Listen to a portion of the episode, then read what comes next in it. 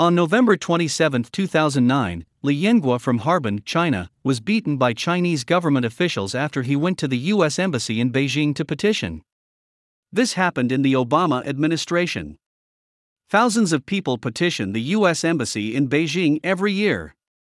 The three administrations of Clinton, Bush, and Obama failed in their China policy. Let China join the WTO and cancel the annual review of China's most favored nation treatment based on human rights and other standards. Obama betrayed the Americans and indulged China. In the end, more than 500,000 Americans died of COVID 19. The annual trade volume of the United States with China is about 500 billion US dollars.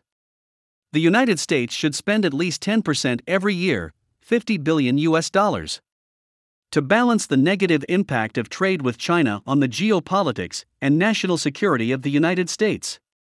This money should be used to monitor the Chinese government and increase the Chinese government's transparency to protect the lives of the American people.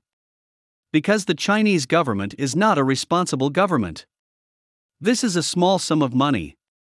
$60,000 per person can save 500,000 American lives.